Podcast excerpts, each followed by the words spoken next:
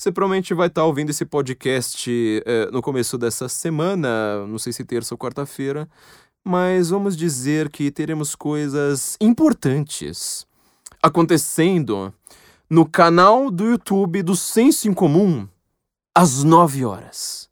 Quarta-feira, às 9 horas.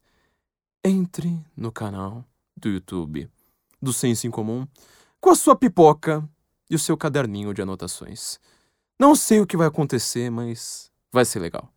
youtube.com, digita Senso em Comum, você vai achar, ou barra Senso em Comum Oficial, o que você achar melhor. Se inscreva, ative o sininho de notificações, porque vai acontecer algo.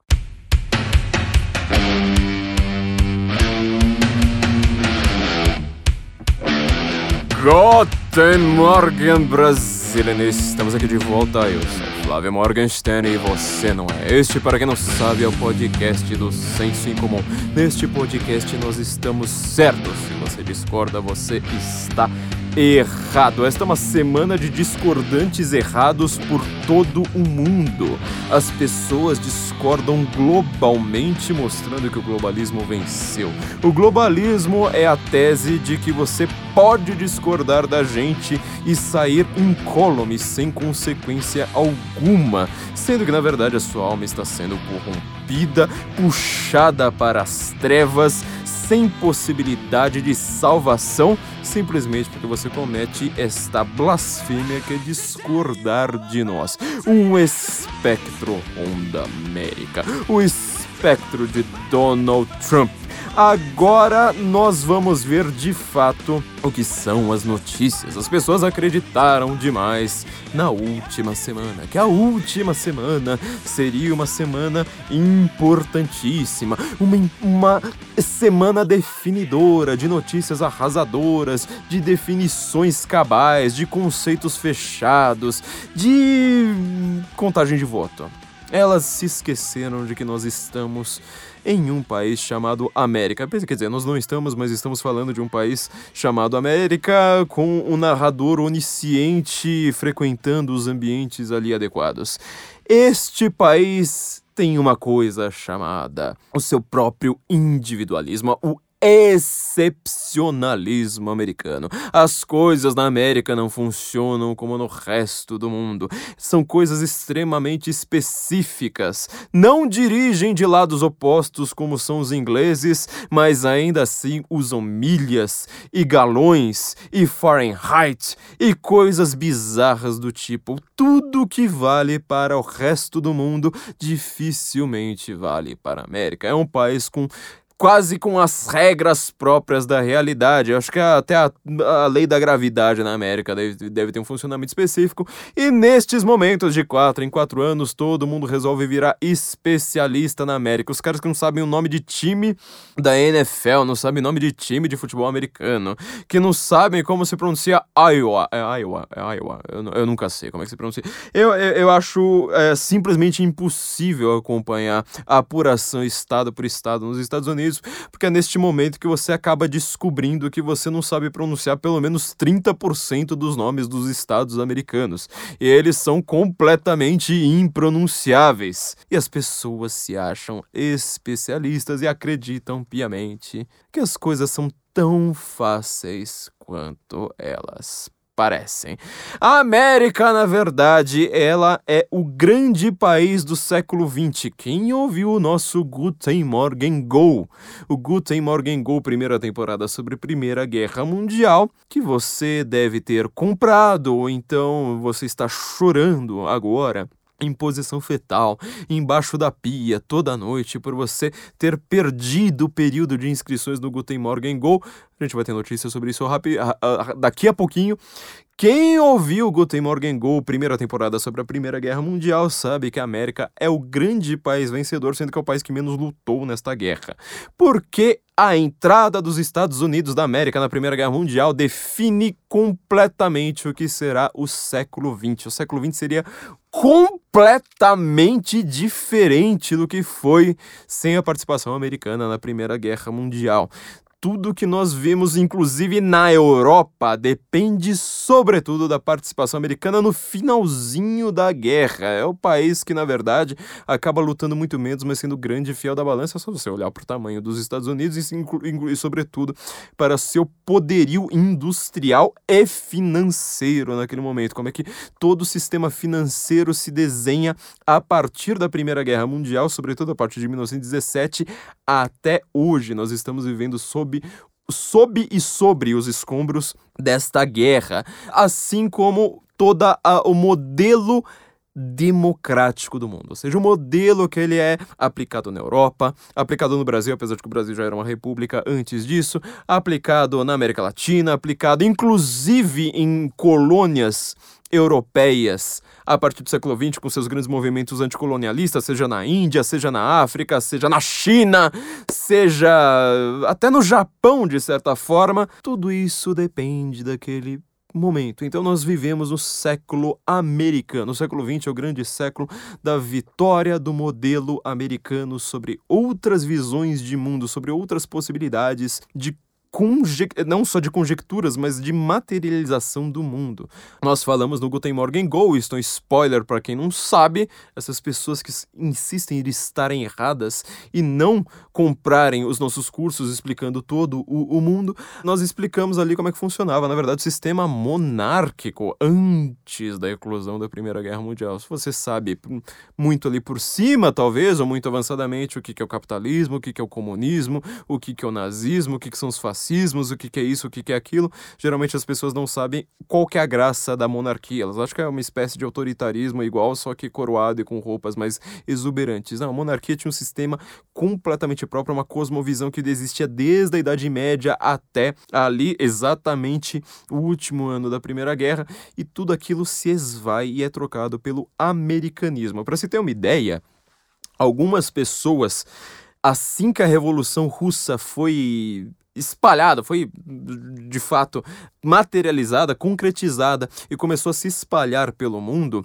eh, havia discussões entre os russos sobre como eles iriam chamar dentro da ideologia marxista aquilo que eles estavam vivendo. Ou seja, Marx acreditava em um sistema capitalista burguês que tinha sub substituído o sistema feudal, ou seja, na sua dialética histórico, uh, o seu materialismo histórico dialético, ele acredita que o capitalismo é um avanço em relação ao feudalismo. A burguesia, a ascensão da burguesia é um, um avanço em relação às sociedades feudais, mas havia um avanço posterior, que era o avanço dos sistemas proletários, ou seja, toda democracia. Olha como tudo isso soa bastante americano no final das contas, né? Toda democracia. Ela, na verdade, é uma ditadura para Marx. Todo o sistema eleitoral, todo o sistema de votos, ele é um mero teatro. Esta é a metáfora usada pelo próprio Karl Marx. É toda uma representação teatral, porque todo o sistema irá inevitavelmente, sem a menor possibilidade de uma exceção representar os interesses da classe dominante, assim como o feudalismo representava os interesses ali dos donos dos feudos e do clero, a democracia liberal ela sempre representa, na visão de Marx, os interesses da classe dominante capitalista barra burguesa. Portanto, ele quer criar a ditadura do proletariado, ou seja, um sistema democrático no qual quem vencerá serão os proletários. Assim, através do uso da própria democracia, lembre-se qual é o, o, sobrenome, né, a chamada do jornal que Marx funda com Engels, né, o Neue Rheinische Zeitung, é, o jornal ali do do, do, do Reno e depois ele faz um novo jornal do, do, do Reno que era Eine Zeitung für Demokratie, ou seja, um jornal pela democracia.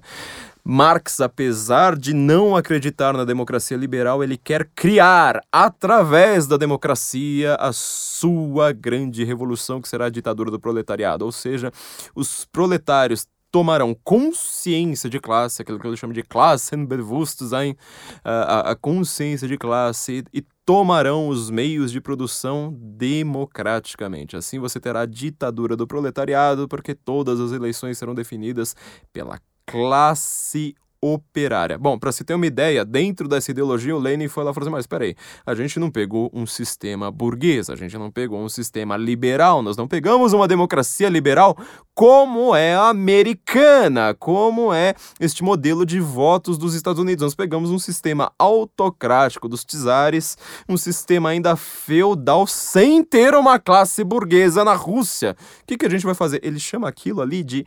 Há discussões, na verdade, sobre como eles iriam chamar este modelo. Será que vamos fazer uma fase capitalista, e aí depois a gente faz a fase socialista e depois a fase comunista, assim por diante. E uma das ideias que eles tiveram foi a fazer a fase do americanismo acelerado. Não estou brincando, você pode pesquisar isso academicamente, acho que vai ser difícil procurar no Google, mas pelo menos no Google acadêmico você consegue achar isso com certa facilidade entre, sobretudo, russófilos e você vai descobrir como na verdade esse modelo de democracia americana ele foi usado inclusive na Revolução Russa. Eles se inspiraram inclusive para fazer uma espécie de americanismo acelerado, ou seja, a ideia de você aumentar a rapidez com que a própria democracia americana iria ruir. Bom, é com estas reflexões, é com, com essas reflexões curiosamente marxistas que nós vamos começar a analisar o que está tendo de problema na América hoje, nesta América que acabou de passar por esse processo eleitoral indireto, como é no modelo americano, com Donald Trump perdendo, pelo que dizem as projeções da Associated Press, da Fox News, da CNN, eh, da Bloomberg, de não sei mais quem, para Joe Biden na hora do voto popular, que depois vai formar os delegados. Estes delegados, então, votarão apenas em dezembro para eleger o próximo presidente dos Estados Unidos. Será que Donald Trump ele já está fora do páreo não será mais uh, presidente americano uh, e teremos como próximo presidente Joe Biden, este homem que uh, tem uma história bastante conturbada em sua família, foi vice-presidente do presidente mais radical de esquerda que, que existiu nos Estados Unidos, que é o Sr. Barack Hussein Obama ou será que Donald Trump ainda tem cartas na manga? Pouca gente está entendendo o que está acontecendo. Nós não vamos explicar isto em detalhes nesse, nesse episódio, porque não é nosso objetivo. Seria um episódio até meio chato, porque ele pareceria uma aula de direito eleitoral americano, não é este nosso objetivo. Mas nós vamos analisar, no final das contas, a grande crise de identidade dos Estados Unidos.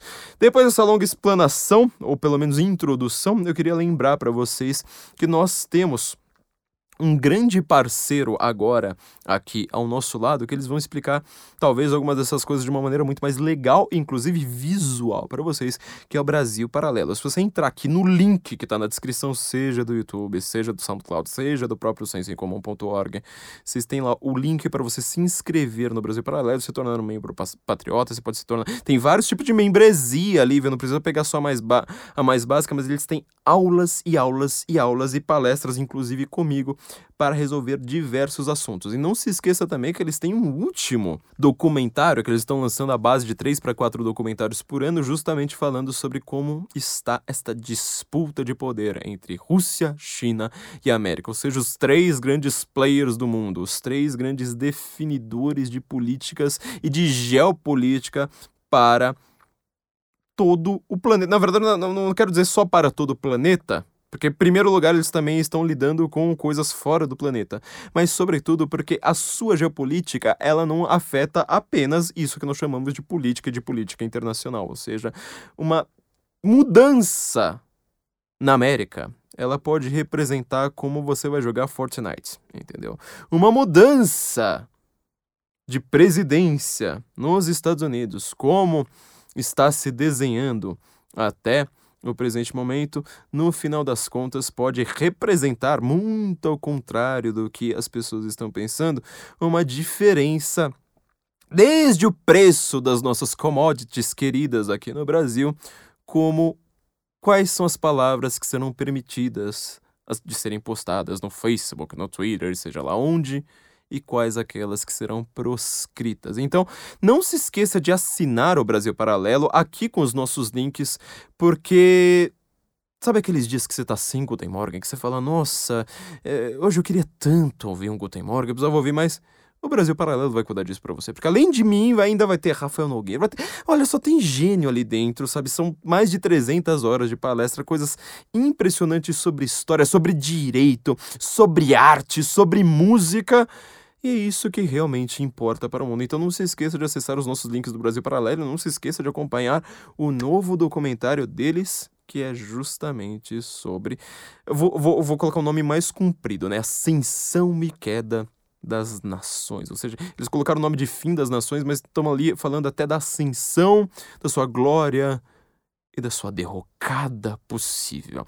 É exatamente sobre derrocada que eu falarei, eu falarei daqui para frente. Né? Eu comentei agora sobre como a visão marxista, dos, com seu materialismo histórico dialético, é uma visão completa, completamente pessimista em relação ao capitalismo. Isso é uma coisa que os marxistas não costumam entender sobre Marx. O Marx ele acredita piamente que na final das contas, o capitalismo ele não se sustenta sozinho. Ou seja, o século XX deveria ter sido um século completamente diferente do que foi, caso Marx estivesse certo. Porque ele, ao invés de ser o grande século dos Estados Unidos da América, ele seria o século em que estaria o mundo inteiro falando russo, em que a América seria um país miserável, que você lembraria dele simplesmente como um experimento que não deu certo, em que todo mundo passa fome, no qual as pessoas são oprimidas, são violentadas, têm eh, todos os problemas possíveis.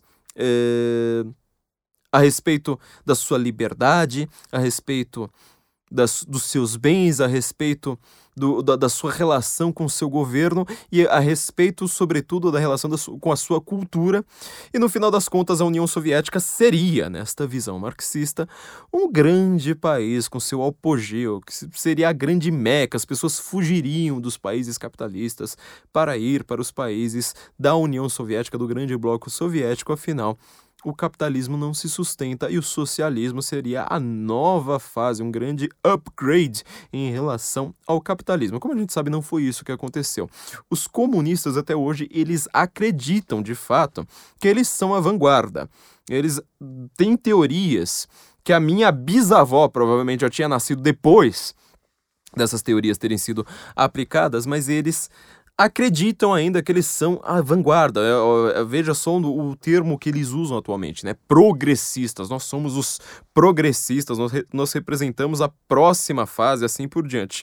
É, a gente sabe que isso aí não funcionou que não, não é assim que a coisa se deu de fato no século XX, só que não é isso que a gente aprende nas aulas de história. Ou seja, nas aulas de história nós aprendemos justamente que o sistema capitalista é opressor, é violento, é não sei mais o que, e que o socialismo, ele algum dia ele vai dar certo, sabe? Porque ele foi traído. Nós já fizemos vários episódios sobre isso, né? Sobre como deturpar o Marx, já, já existiu o socialismo no Brasil, que é um episódio bastante interessante. É uma pergunta retórica para explicar bastante sobre não só a história história do Brasil, mas sobre a mentalidade dos socialistas assim por diante. E no final das contas, o que é que restou, sobretudo, para a esquerda ocidental? E aí, mais do que sobretudo, sobretudo dentro do sobretudo, para a esquerda americana. Volta lá o Marx, olha, ele não falou que o século XX, aquele diz com essas palavras, né? Mas na sua teoria, o século XX seria o século do socialismo, o século em que o socialismo iria para frente, o século em que nós estaríamos todos no final das contas, nos rendendo, ou melhor, rendendo, ah, na verdade nos rendendo também, né? Rendendo loas e nos rendendo à União Soviética, porque ele é um upgrade, ele é uma coisa melhor do que o capitalismo, e no final das contas só os ideólogos dentro desses países aguentavam aquela porcaria, todo o resto do povo era brutalmente oprimido ou então sofria lavagem cerebral, porque esses regimes, tal como o nazismo, precisam de propaganda constante, ele não permite que você vá ler um livro por sua própria conta em risco, ele precisa de que o próprio governo controle o que você vai ler, o que, que você vai pensar, o que, que vai passar na TV, o que, que vai estar numa biblioteca, assim por diante. E, bem ao contrário o capitalismo ele é justamente o lugar onde você lê Marx livremente. Você entra numa livraria para comprar justamente o livro do Marx, para comprar o livro do Horkheimer, para comprar o livro do Haber, mas para comprar o livro dos Slavoj Žižek, da Judith Butler. Então o que, é que restou para a esquerda americana, esquerda ocidental, mas sobretudo aí tem um asterisco ainda maior para a esquerda americana, foi justamente o contrário, ou seja, dizer que dentro do sistema capitalista americano, dentro desse sistema, você é oprimido sem perceber. Por isso que a escola de Frankfurt ela é tão importante de ser lida e ela é o grande, vamos dizer, a pedra fundamental do pensamento da esquerda moderna atual de 2020 do século 21, mesmo uh, os caras tendo escrito isso há provavelmente 70, 80 anos porque ela é que vai falar assim: olha, esquece essa parte economicista do Marx, porque ninguém lê essa porcaria, ninguém está interessado em mais-valia,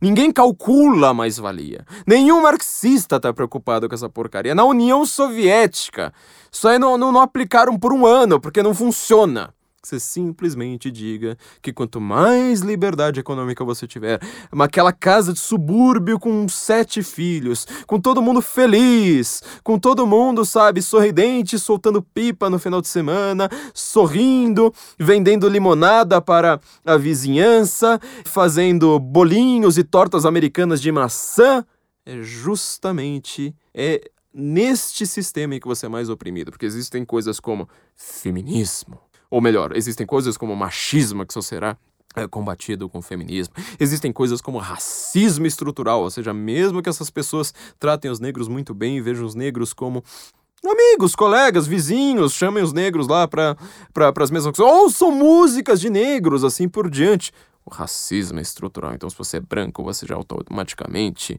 um racista, um nazista praticamente. Então, no final das contas, viver em um país como a América é tão ruim quanto viver no terceiro Reich de Hitler e coisas desse tipo.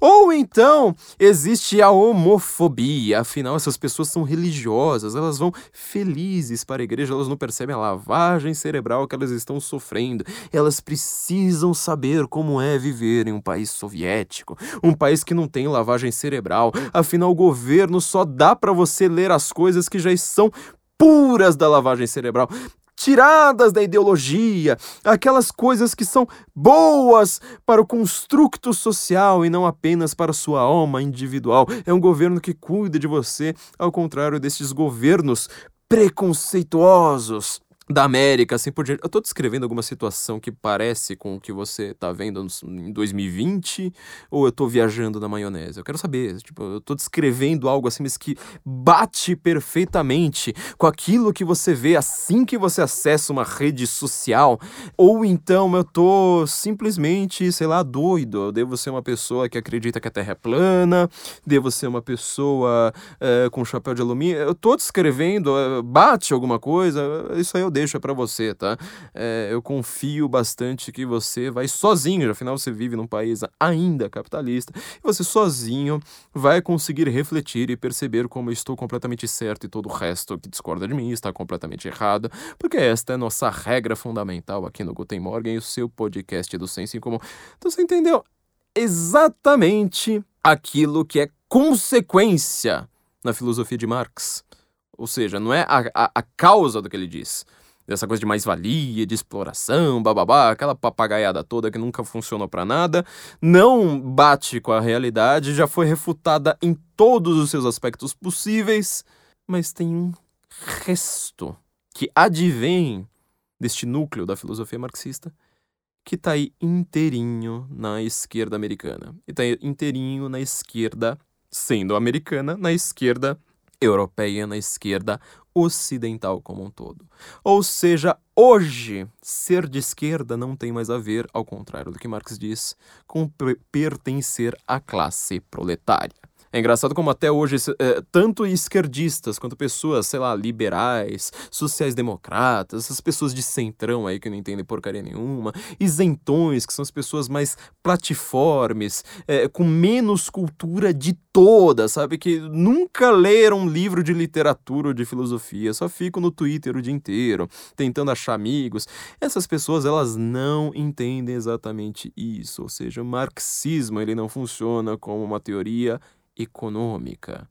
Ele funciona maravilhosamente bem como uma crítica social, como negativismo absoluto, aquilo que Adorno e Horkheimer vão escrever na dialética negativa, ou seja, a negação daquilo, tudo aquilo que você acha que, que está bom. Ah, eu tenho uma família, eu tenho filhos, eu tenho uma boa religião, que ela me dá um cerne para a minha vida, me dá sentido para viver. Ah, eu tenho, por exemplo, emprego legal e eu gero emprego para outras pessoas, assim, ao invés delas ficarem na pobreza, sem ter o que comer, é a, a, em troca de um pouco de ajuda nelas em um empreendimento comum elas ficam com salários, podem alimentar a sua própria família e vão crescendo quanto mais elas trabalham, quanto mais elas ajudam neste empreendimento, que não é individual, é empreendimento societário, né? mesmo numa relação entre patrão e empregado. Quanto mais as pessoas estão indo bem, mais o esquerdista acha aquilo tudo um absurdo. E os termos que são usados no século XXI são exatamente os termos que agora a gente vai colocar de novo o nosso grande Donald Trump. O grande espectro aqui são os termos encarnados por um cara chamado Donald J. Trump. Ou seja, ele é um nazista. Ele é um homofóbico. Ele é um machista. Ele é um fanático religioso, ele é um obscurantista, ele é um autoritário, ele é um.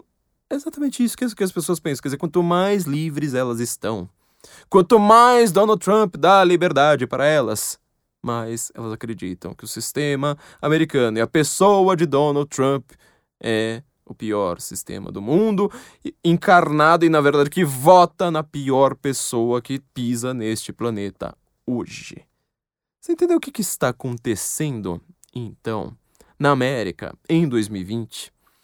Não se está votando nos Estados Unidos em 2020 pensando-se, por exemplo, em um programa social, como é o caso do Obamacare em uma questão geopolítica disputada, como foi, por exemplo, a questão, a primeira eleição de Donald Trump, que envolveu muito a questão síria. Nós fizemos dois episódios aqui, né? Eu até comentei no último episódio aqui do Guten Morgen, como nós já tínhamos feito dois episódios ali a respeito da questão síria, como que aquilo ali geraria um problema desgraçado com o Putin, provavelmente com risco de terceira guerra mundial, caso provavelmente não, né? Eu tenho certeza, com certeza de terceira guerra mundial, caso Hillary fosse eleita. Em menos de seis meses, o mundo estaria numa terceira guerra mundial, como o próprio Kremlin estava dizendo abertamente.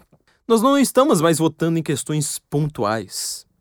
Nós não estamos mais observando americanos votar, né? Para não dizer votamos. Nós não estamos mais observando os americanos uh, e estrangeiros que vivem na América votar por uma questão de mero emprego, aquele voto com a barriga que nós conhecemos, que ainda é muito importante nessas eleições, como ele é importante em todas as eleições. Mas ele não é o fundamental.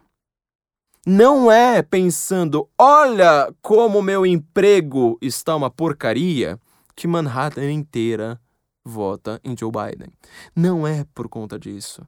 Não é por conta. Assim como, como aqui no Brasil, o paralelo é muito claro, né? Não é pensando uh, na dignidade da classe trabalhadora que o pessoal do Leblon vota no PSOL. E o pessoal da Vila Madalena vota também no PSOL não é por questões meramente econômicas. Nós somos um país pobre, um país que votou com a barriga muitas vezes na sua vida. Por conta disso, nós temos essa tendência um pouco errada e que vai se tornar cada vez mais errada de achar que todo voto ele é 90% um voto pragmático. Ele é um voto puramente pensando naquilo que é melhor economicamente para os meus próximos quatro anos. Não é mais assim que as coisas vão funcionar. É, nós falamos, nós, escrevemos um texto na semana passada a respeito de como estava o nosso, vamos dizer, não é nem um prognóstico, porque aquilo não é um prognóstico, mas assim, nossa análise distanciada em relação à eleição de 2020. Será que Donald Trump seria reeleito ou não? E nós dissemos, o título do texto é justamente esse, né? Trump ainda pode ser presidente, mas nós não estamos mais em 2016. 2016, Donald Trump ganhou de, numa landslide, né, como ele chama, ganhou de lavada, ou seja, ganhou muito bonito, com toda a facilidade para fazer todos os seus delegados assim por diante, ele ganhou o Senado e ganhou a Câmara. Uma coisa que não acontecia para os republicanos desde 1923, ou seja, algo que não acontecia há 87 anos. É uma vitória absoluta, completa, é, sei lá, uma, uma, uma, foi aquilo que vocês souberam. O principal termômetro que precisava ser analisado para as eleições de 2020, na verdade, os dois principais, né? Eram dois. Em primeiro lugar, a crise gerada pelo coronavírus. Esse é o óbvio. E o segundo lugar que ele seria o primeiro nas condições normais de temperatura e pressão, eram as midterm elections, ou seja, as eleições que existem no meio do mandato do presidente, que vão ter mudanças na compo... Ah, é igualzinho no Brasil, no, igualzinho é sobretudo para o Senado no Brasil, né? Que nós temos uma mudança de um terço do Senado em uma eleição, e na próxima eleição, que é no meio do caminho do Senado, né? Porque o Senado, você elege um senador por oito anos, então, no meio dessa, de, desses oito anos, daqui a quatro anos, você tem uma mudança de dois terços. Primeiro você volta em um terço, depois você volta em dois terços. É mais ou menos, fazendo uma analogia, tá? Mais ou menos a mesma ideia. Ou seja, você vai trocar uma parte da composição da casa dos. Da, da, tô pensando na Inglaterra, né? Da House of Representatives do, do, da Câmara e do Senado.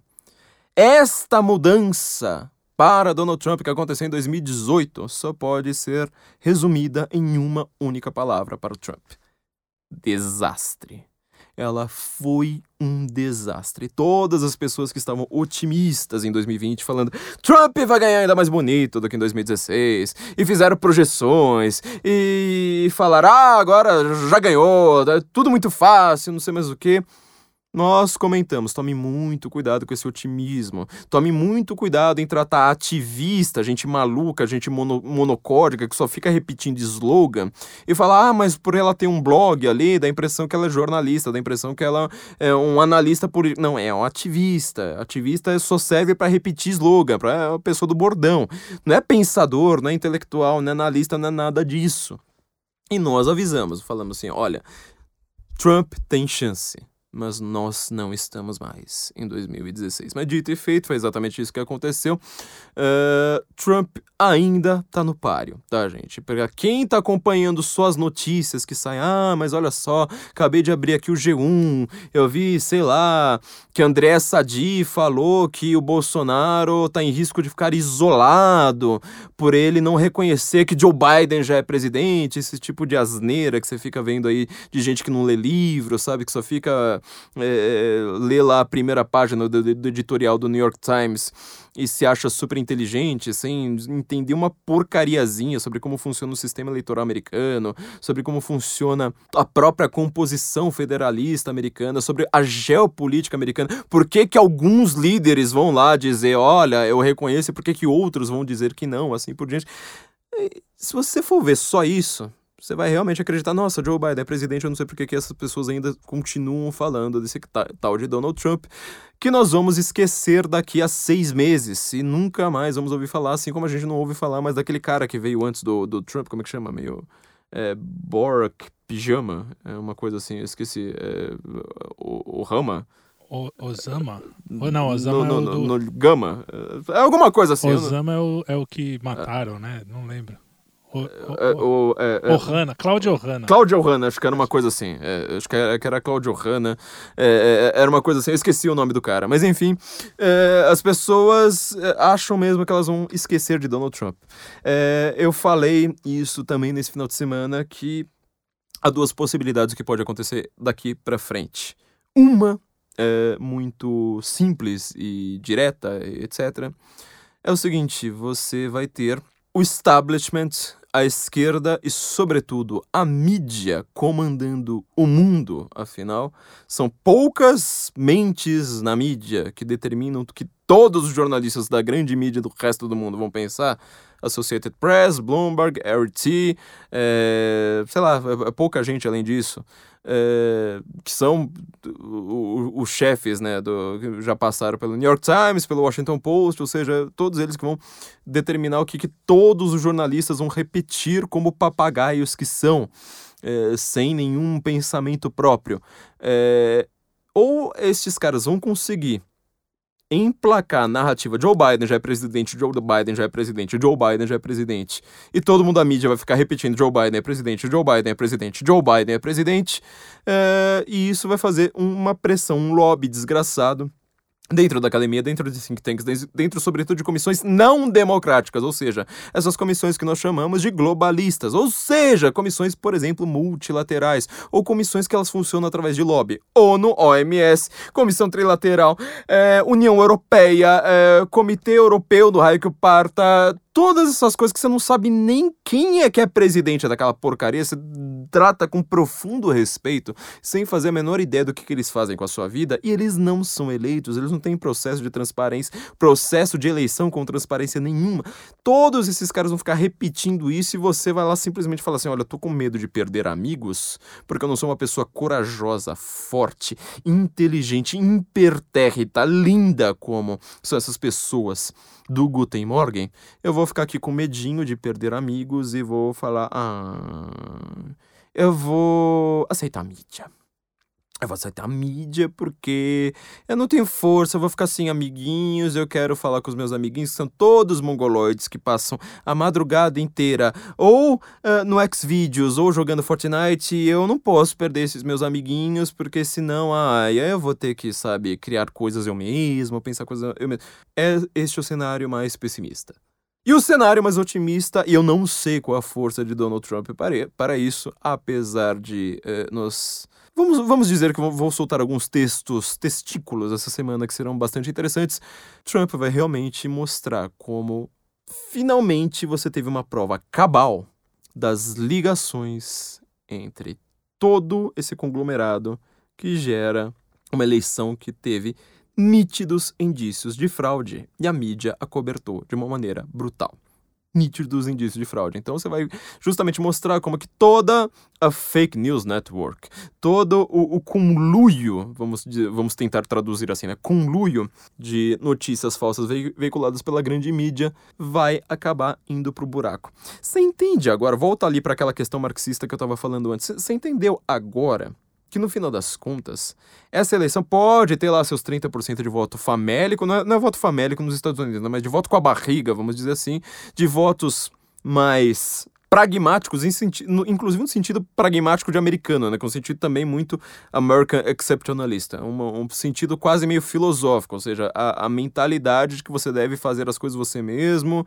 de que é, o que importa é ser, ser o mais pragmático possível. Tem ó, até a filosofia né, do pragmatismo nos Estados Unidos, inclusive do neopragmatismo, de um dos piores filósofos que o mundo já, já, já, já viu é, talvez eu acho que o pior filósofo americano, que é o Richard Roth, é um cara assim que você não consegue aproveitar uma única linha do que ele escreveu na sua obra inteira, do, do, do primeira, do, da primeira linha até a última. Tem esse voto, tem, tem de fato esse voto. Mas a grande questão para as eleições de 2020, muito mais do que as eleições de 2016, é a definição do que será os Estados Unidos da América a partir de 2021. Não é mais uma questão de tipo, ah, eu acho que a gente pode aceitar o TikTok. Ah, eu acho que a gente pode aceitar a 5G da Huawei. Eu acho que. Ai, não sei. Eu acho que a gente precisava ter mais gays na Suprema Corte. Por que não tem nenhum travesti na Suprema Corte americana ainda? A coisa que mais é importante para o mundo hoje é colocar um travesti na Suprema Corte. Ou, ah, eu acho que. Você entendeu? Você está querendo definir quais são os sumos. O que, que significa o país Estados Unidos da América a partir de 2021. É uma questão de identidade, é uma questão de cultura, é uma questão, no final de, das contas, de coesão social.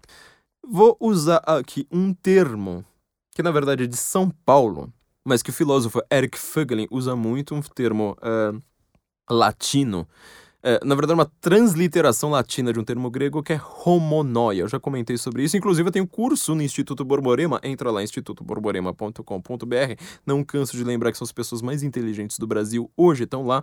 É, essa galera lá de Campina Grande, entra lá institutoborborema.com.br, você tem dois cursos meus, um sobre justamente sobre Eric Fögelin e um sobre o uso da linguística na manipulação democrática, de discursos políticos democráticos no século XX. É exatamente do que a gente está falando aqui de novo. Mais uma vez, estou fazendo quase um, um, as notas de rodapé do que eu falo nesses cursos. Entra lá, institutoborborema.com.br. Bom, do Fögelin, que tem um curso meu lá no Instituto Borborema, ele fala exatamente disso. Ele fala que existe uma coisa chamada homonóia. É um termo usado nas epístolas de São Paulo. Momento, vamos dizer, mais de é, construção do que será uma sociedade cristã futuramente por Paulo. Eu não sei qual é a visão protestante sobre isso, perdão aos meus amigos protestantes.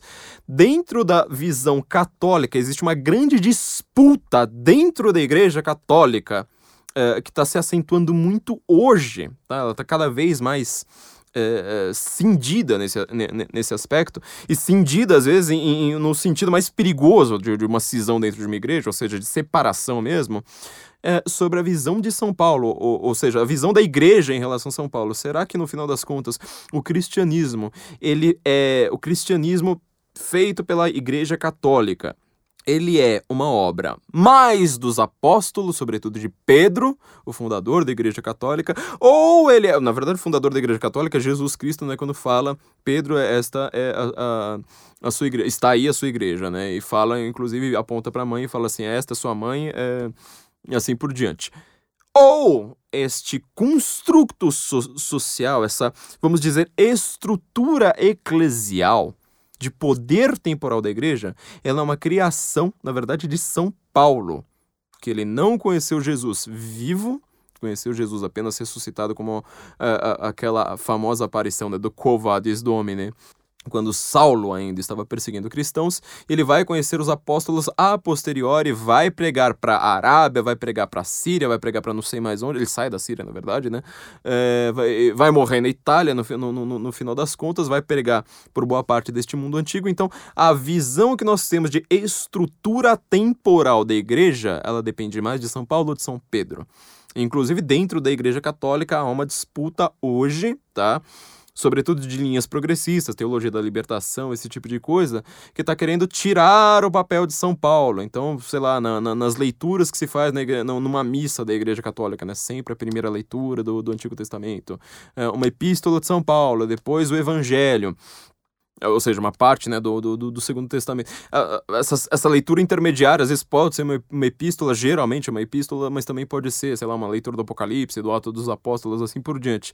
Mas depois tem sempre o Evangelho. Muitos dos padres estão cortando essa parte do meio, falando assim: ah, mas são Paulo chegou tão depois, né? Ele tem uma visão ali tão. Então vamos ficar tentar ficar ali só com uma visão, sabe? De, de, de, de São Pedro e, esse tipo de coisa. Ou seja, tentar escorraçar um pouco São Paulo das leituras da própria igreja. Eu não sei como é que é a visão protestante, mas dentro da igreja católica, a visão de mundo que se tinha da, da igreja católica, ela foi determinada por uma coisa que São Paulo chama de homonoia. O que, que é homonoia? Nous é aquela parte do pensamento Lembre que grego tem palavra para pensamento assim de todas as formas possíveis, né? O pensamento correto, o pensamento meio torto, o pensamento da artimanha, com a Metis, né, do, do, do Odisseu, o pensamento, assim, não, tem vários.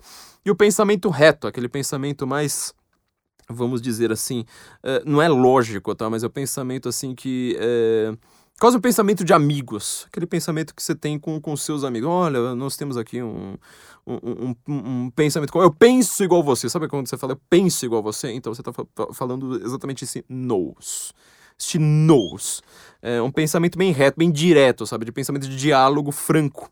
Isto é um knows. Inclusive tem um, um personagem na Odisseia que ele é o Antino. Antinos, né? Que ele mostra justamente que ele é o cara da. Do, o meio do contra ali, né? Não só do contra, como ele é aquele cara que ele tem um pensamento torto, ele é o cara que ele é meio escorregadio, sabe? Aquele trairão da, da, da, da galera. Exatamente isso. É... A gente conheceu vários trairões, né, filha? Né, né, né, Felipe Trelli? Tipo, recentemente a gente passou por vários antinos por aqui, né?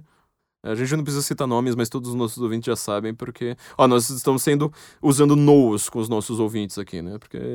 Então, esta homonoia, pensa agora em homo, né? Igual. Pensamento igual que faz a coesão social. Eu quero. Eu quero. Essa é a conclusão, tá? Deste episódio de hoje. Vocês acharam que eu iria falar sobre previsão do Wisconsin? Os caras estavam achando que eu iria falar sobre. Sei lá, o que, que vocês acharam que eu iria falar? Que eu iria falar sobre a chance do Trump ganhar. Não, eu tô fazendo análise filosófica, viu? Isso aí é, é, papo, é papo elevado, né? Não, não quero fazer aquele papozinho chato de dia a dia. O que acontece? A coesão social era homonoia, homo nous, um pensamento reto e razoavelmente igual. Ou seja, aquele conjunto de valores, aquele conjunto de referências, é, de instrumentos, inclusive, de pensamento, de coesão social, língua, é, proximidade geográfica, é, uma certa, de certa forma, um certo povo unificado, e a gente vai ter disputa sobre o que é povo até hoje, né? Por exemplo, o que é o povo americano? Ele depende de uma etnia específica? Complicado você falar isso dos Estados Unidos. É muito fácil você falar isso de um francês, é muito fácil você falar isso de um escandinavo, é muito fácil você falar isso de um russo. Mas e do americano? Você viu o tamanho da complicação? O que é muito fácil falar isso de um africano, né? Ou seja, um Tutsi e um Hutu, eles têm tribos ali milenares que eles estão brigando até hoje, não sabem nem por que, que eles estão brigando, mas porque ali a forma como eles dão a coesão social naquela sociedade é falar assim: você faz parte da minha tribo, do meu clã. Aquele ali é clã inimigo, então a gente se mata a troco de nada, simplesmente por fazermos parte de, de, de, de clãs diversos. Esta homonoia. A língua comum, né? Eu não sei se eu já falei isso. A língua comum, lugares que você frequenta, o mesmo tipo de alimentação, isso é papo para antropólogo, né? O mesmo tipo de alimentação, o mesmo tipo de é, costumes, de roupas, de marcas, assim por diante, tudo isso vai formando uma coisa chamada homonoia. O que São Paulo tenta fazer ali na antiguidade e a Igreja Católica conseguiu fazer isso por muito tempo, até o nascimento do, do até o surgimento do Renascimento, com perdão aqui da, da cacofonia, foi justamente ter uma homonoia mais ou menos adequada. Por isso que São Paulo acaba sendo tão importante para a formação estrutural do poder temporal da igreja, mais do que os apóstolos. Os apóstolos ainda estão pensando naquele modelo judaico, ou seja, ainda estão pensando em tentar imitar o modelo de uma sinagoga. O modelo de estrutura das, das, igrejas, sejam católicas, sejam protestantes, não tem nada a ver com uma sinagoga. Inclusive, os protestantes eles tentam justamente retirar vários desses elementos do, do catolicismo, né? Santos, imagens, vitrais, obras de arte, assim por diante, tentar se aproximar um pouco desse modelo uh, sinagogal. Mas esta homonóia ela foi presente por muito tempo, ou seja, você vai ter na, na, na estrutura da, su, da sua sociedade os que rezam, os que trabalham, os que lutam. É, nós falamos isso não sei quantos episódios aí para trás, né? Sobre é, a formação das soberanias nacionais, o fim das soberanias nacionais, aliás globalismo contra globalização, sei lá, todos os episódios sobre Marx, ou seja, essas mudanças de estrutura, de poder, estruturas sociais, assim por diante, tudo isso é uma questão sendo de definida e redefinida e debatida até hoje. Volta agora para os Estados Unidos em 2020, tá? O que é que você tem ali? Qual é a homonóia deste país? Você repara que você define isso em termos filosóficos, Fuglin se matou para conseguir. Se matou num sentido literal, né? Se matou de trabalhar para conseguir definir uma homonóia do povo americano. Olha que ele tem ensaios, né? livros que ele escreveu, inclusive começou a escrever em alemão, justamente sobre a mentalidade americana. Como é que é que os americanos pensam, como é que os americanos agem, o que, que é, o que, que é a formação deste povo americano, a formação no sentido de a origem, no sentido de qualquer forma, qualquer como que essa sociedade tem coesão Entendeu? Você repara que a gente está discutindo isso no Brasil? Você repara que você está discutindo isso na Inglaterra com o Brexit? Inclusive, um dos últimos textos do Sir Roger Scruton antes de falecer foi justamente comentando sobre o Brexit. Ele falou assim: a grande pergunta do Brexit, eu estou vendo que ela é uma pergunta filosófica. E todo jornal tá respondendo ela como se ela fosse uma pergunta política ou econômica. Tipo, ah, tem muito voto de imigrante. Ah, tem muito sei lá o quê. Ah, eu quero, na verdade, aquela, aquela desculpa que sempre deram, né? Ah, é o voto da classe média que não tem instrução porque não tem faculdade, temendo perder emprego para os caras que vêm lá do leste europeu e que, ou que vêm lá de países muçulmanos. Então, uh, eles querem o Brexit porque eles são preconceituosos, eles querem continuar com o empreguinho deles. Não foi por causa disso o Brexit. Muito pelo contrário. É a mesma coisa que a gente está definindo em 2020 nos Estados Unidos. Foi o que que nós somos como país. Nós somos um país que tem tradições, por exemplo, tomar chá às 5 horas da tarde, ser pontual, deixar o lado direito das escadas rolantes livre. Olha, melhor, não, o lado esquerdo, é, exatamente. O lado esquerdo livre ficar do lado direito se a gente quiser ficar deixando a escada rolante levar a gente, a, a gente sozinho. Ou nós seremos um país que parece a rodoviária de Guaianazes, entendeu? Nós somos um país que aceita qualquer coisa, que todo mundo vai fala cuspindo e é tudo sujo, as pessoas jogam comida no chão, etc. Essa é a pergunta do Brexit. Esta é a mesma pergunta da América em 2020. Qual a homonóia? O que é que vai ser a cola social, o componente de coesão social e cultural dos Estados Unidos da América em 2020. Você tem dois modelos aí possíveis. O modelo de, de, do, do, Trump é, a, a, a, é, Bom, você já sabe qual é o modelo do, do Trump, né? O modelo do Trump é o modelo America First. É o modelo de falar, olha, é, nós somos um país com uma economia de mercado, só que isso não significa que nós somos fanáticos por livre mercado. Se a gente for fanático por livre mercado, um país comunista, com um governo centralizado e que faz uma economia de mercado, conseguindo conjugar essas duas coisas, ele vai ser sempre um concorrente muito mais forte do que a gente, porque ele vai lá e faz dumping o tempo todo. Ele tem 1,2 bilhão, 1,3 bilhão, sei lá, de pessoas para fazer dumping na gente o tempo todo e quebrar toda a economia americana. Então não dá pra gente fazer negócios com a China. Eu sou uma economia de mercado, inclusive internacionalmente, Donald Trump falando. Mas com a China não vai rolar com as mesmas regras. Então ele é protecionista com a China. Eu não entendo porque que o Paulo Cogos não, entende, não, não consegue entender uma coisa simples como essa, né? Tipo, ah, ele é protecionista. Eu falo, Cogos, então, exatamente, essa ideia. A gente, a gente tem que ser protecionista contra comunista, senão eles vão lá, co compram a gente e comem o nosso bumbum. A gente não quer isso acontecendo. Bom, enfim. É, nós somos um país que gosta de imigrantes, nós somos um país de imigrantes. Mas a gente vai aceitar imigrantes de países que estão patrocinando o terrorismo internacional, que estão roubando patentes aqui, que estão tendo problemas internos no, no seu país e que no final das contas estão cometendo, fazendo uma égera. Se você não sabe o que é égera, entra lá, senso em comum, digita lá égera com H, H e, e G, né? H-E-G-I-R-A. Se você não sabe o que é égera, ou então digita no Google mesmo, né? Senso égera, você vai achar com toda facilidade. Ou seja, eles estão cometendo uma égera, eles estão transformando a população americana para ter uma maioria de população muçulmana? Será que a gente pode ter uma maioria de população muçulmana e continuar tendo primeira emenda e segunda emenda que não batem com a religião muçulmana? Dá para fazer isso? Essa é a grande questão do Trump, entendeu? É essa a grande questão que faz com que as pessoas votem no Trump. Fala assim: ah, porque as pessoas adoram o Trump. Meu, ninguém adorava o Trump. O Trump não se adorava. Não, tudo bem, ele se adorava. Mas enfim, ninguém era tipo, ai meu Deus do céu, Trump é a melhor pessoa do mundo. Mas ele representa exatamente isso. E olha como essa, essa questão da homonóia ela é extremamente complicada. Eu dei, acabei de dar um, um, um dos exemplos, né?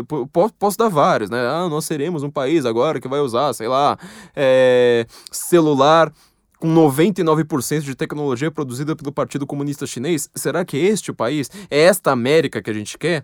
Será? Será? Será? Será? Entendeu? Talvez não seja. Talvez para a maior parte dos americanos fale assim: não, meu, eu gosto de ter, ter um controle americano aqui. Eu gosto de ter controle sobre a internet. Eu gosto de ter liberdade na internet, sabe? Que a primeira emenda funcione para a internet. E não aquele modelo do Google chinês. Talvez seja isso que eles estão pensando. Bom, enfim, volta aqui o, o exemplo do, do, dos islâmicos que eu falei. Olha como essa questão de homonóia é complicada. Os Estados Unidos, na sua homonóia, ou seja, na sua coesão social, aquilo que foi criado pelos Founder Fathers e funciona até hoje, porque eles têm uma constituição que você lê em cinco minutos, ela funciona até hoje, ao contrário desse trambolho ridículo, absurdo, estúpido que nós temos no Brasil, e que você troca a cada 30 anos, e que a pessoa que acabou de entrar na faculdade de Direito vai falar, ah, não, não, acabei de ver na minha aula de Direito Constitucional que é a melhor Constituição do mundo, só falta ser aplicada complicada, mas é a melhor Constituição do mundo. Bem ao contrário do, de, de, dessa papagaiada estúpida do Brasil, eles têm uma coisa que funciona. Essa homonóia deles, olha que coisa complicada. Eles fizeram uma coisa baseando-se na boa fé entre as pessoas, no seu vizinho. Ou seja, você precisa, para ser americano, ter uma boa relação com o seu vizinho. Se você é uma pessoa que vai entrar em guerra com seu vizinho, esse país não vai para frente. Você reparou que isso não é o que acontece no Brasil? não é mesmo o que acontece com o Brasil. Pense no Rio de Janeiro, tá? Não quero usar o exemplo que é, é, é o exemplo, é, o, o non plus ultra de algo que não funcione, mas enfim, é para ser para ser didático, eu vou usar o Rio de Janeiro. Rio de Janeiro é uma cidade com um morro com traficante, com a classe média lá embaixo e com a classe alta também meio no alto do morro, porque eles vivem nos grandes prédios, ou então, sabe, subindo o, o morro, mas não no meio, no meio da favela, para se proteger daquilo. Isso é homonóide? Isso tem, tem alguma coesão social nisso aí? Rio de Janeiro é, é um estado que nunca vai funcionar. Nunca, nunca, nunca. O modelo Joe Biden é o modelo do, do Rio de Janeiro. Você entendeu como é que é? Você entendeu qual, qual é o problema? E assim, para esse modelo criado pelos Found Fathers, pelos criadores ali dessa Constituição, desse Bill of Rights, desse, dessa de todos os documentos que são importantes dos Estados Unidos, de toda a formação política dos Estados Unidos, eles presumem a sua boa fé, ou seja, você precisa lidar bem com o seu vizinho. Você tanto vai ter que lidar bem com o seu vizinho que assim, a primeira disputa que vai ter é uma disputa ali de condado, ou seja, você junta ali as pessoas que moram juntos e fala assim, qual que é o problema daqui? Que tem, tem rua pra ser asfaltada. Não é tipo, ah, lá em Brasília, lá em Washington. Não, é tipo, ah, eu quero saber daqui de baixo.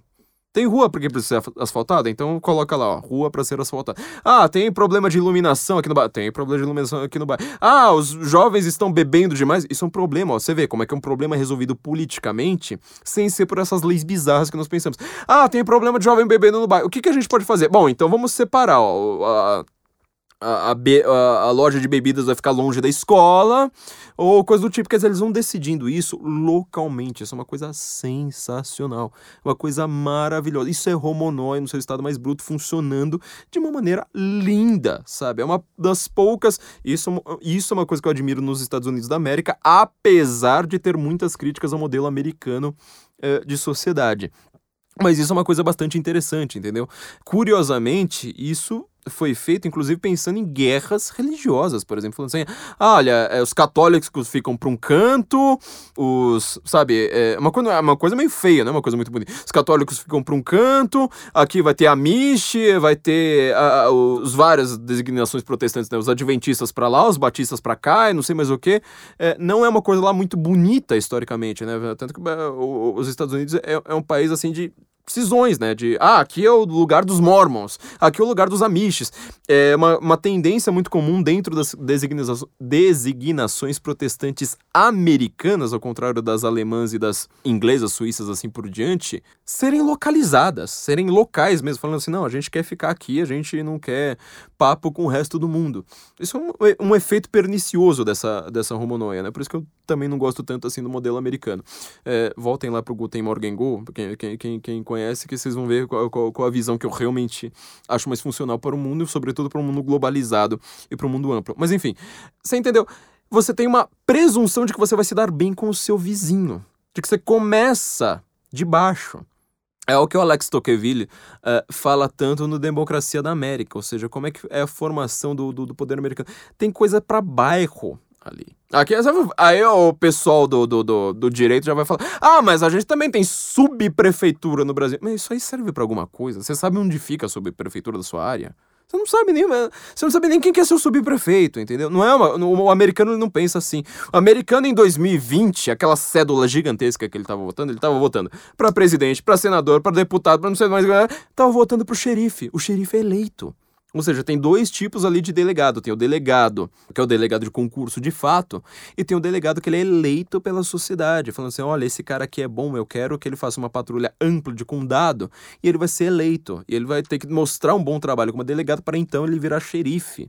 Você entende? Olha só como é o modelo americano. Por conta disso, Agora você imagina, tá? Você tem primeira emenda, lá no, no, governo federal, né? Você tem primeira emenda, segunda emenda, ou seja, uh, não pode ter perseguição religiosa, não pode ter. O, o, Estado não pode determinar uma religião, não pode acabar com a liberdade de expressão, não pode pegar arma, não pode pegar munição, não pode alocar soldado em tempo de, de, de paz, esse tipo de coisa. Tá, tá, tá, tá tudo ali.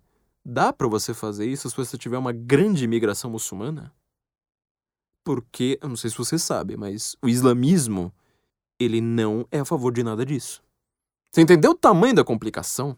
Você entendeu a bucha que você tem no século XXI? Que, ela, que ele é uma bucha que não consegue ser resolvida simplesmente gritando homofobia, fascista, é, preconceituoso, islamofóbico, racista, xenofóbico. Não, isso aqui é coisa para retardado, para estúpido, para imbecil, pra gente com QI de ostra ficar gritando em rede social. Para quem pensa de fato, você fala assim, cara, é complicado. Porque para você manter a primeira emenda, a segunda emenda, ou seja, toda aquela base do que torna os Estados Unidos um grande país, com grande tecnologia, com grandes pensadores, com grandes universidades produzindo coisas livremente, etc, etc, etc, pelo menos idealmente falando, não dá se você trocar a população. Se você transformar o Brasil numa. os Estados Unidos numa, num grande Brasil. Você entendeu qual é o tamanho da complicação? Então, assim, o Trump, ele é uma pessoa pragmática, eu acho que no bom sentido, ou seja, não no sentido Richard Rorty, ou no sentido mais é, materialista, chumbrega americano. Mas ele é um cara que ele está pensando justamente nisso, ou seja, retomar alguns dos valores americanos que foram destruídos por administração Bush, por administração Clinton, por administração uh, Obama, nem se fala, e por essa mentalidade que esses caras tiveram. Bom, uh, Trump ainda está no páreo, a gente sabe. Acompanhe o senso comum, não vou falar disso nesse podcast, porque esse podcast é para você acompanhar, não, não, importa quantas vezes forem, não importa da, da, daqui a quantos meses, é, mas você entendeu? Há um espectro rondando os Estados Unidos. No presente momento, este espectro está na figura de Donald Trump. Aí você vai falar assim: ah, mas e o Biden? Qual que é a visão do Biden? O Biden, ele é simplesmente um anti-Trump. Ele não tem nada além de falar eu sou contra o Trump. O Trump saiu do Acordo de Paris, então eu vou colocar os Estados Unidos no Acordo de Paris. O Trump ele não gosta da China, então eu vou fazer negócios com a China. O Trump ele foi lá barrou a imigração de países que promovem uh, o terrorismo internacional, internacional, seja, sei lá, eu não lembro se é Nigéria, mas assim, teve Irã, teve, sei lá, um monte de países assim que você nem pensa neles como os mais, ó, Líbia, assim por diante. O Biden vai cortar isso. Ah, o Trump ele fez um grande programa de emprego, ou seja, a ideia dele de fazer a economia funcionar é cortar imposto para gerar emprego. Eu vou aumentar impostos para dar um as food stamps, ou seja, é, o, o, modelo ele é simplesmente o contrário. O que que você quer? Você quer o modelo Biden? Você quer o modelo Trump? É essa pergunta que está sendo decidida em 2020. Não é ah, a gestão do Donald Trump em relação a não sei mais o que. Não, é o que são os Estados Unidos, como vai ser a coesão social deste país daqui para frente. Entrando Joe Biden, você sabe muito bem que a primeira coisa que vai acontecer é você começar a dar um monte de. A primeira emenda é importante, mas nas redes sociais não pode falar isso e coisas do tipo. É, por conta disso, era o, o, o parênteses que eu ia fazer lá atrás, eu resolvi não fazer porque iria interromper um raciocínio. Por conta disso, todo jornalista, quando vai falar sobre é, pessoas que no final das contas é, preferem o Trump, elas vão dizer assim: ah, existem os trumpistas. Ou seja, não fala assim como se eu fosse uma pessoa assim, sabe? É, como é que eu posso dizer? Uma pessoa com pensamento racional. Ela simplesmente fala: é um trumpista, quer dizer, é um fanático torcedor do Trump. Não é pelo Trump, é pela liberdade. É por isso que a gente gosta. Bom, gente, não se esqueçam então que nós teremos novidades no nosso canal do YouTube, que eu não sei quais são. Quarta-feira, 9 horas. E a gente não sabe o que, que é, mas vai acontecer alguma coisa importante. Não não deixe de se inscrever no nosso canal no YouTube e nos ouvimos, ou melhor, até não só nos ouviremos, como talvez é, não, não nos veremos. Em breve, sem mais spoilers, é isso aí, gente. Muito obrigado, Guten Morgen, Brasília.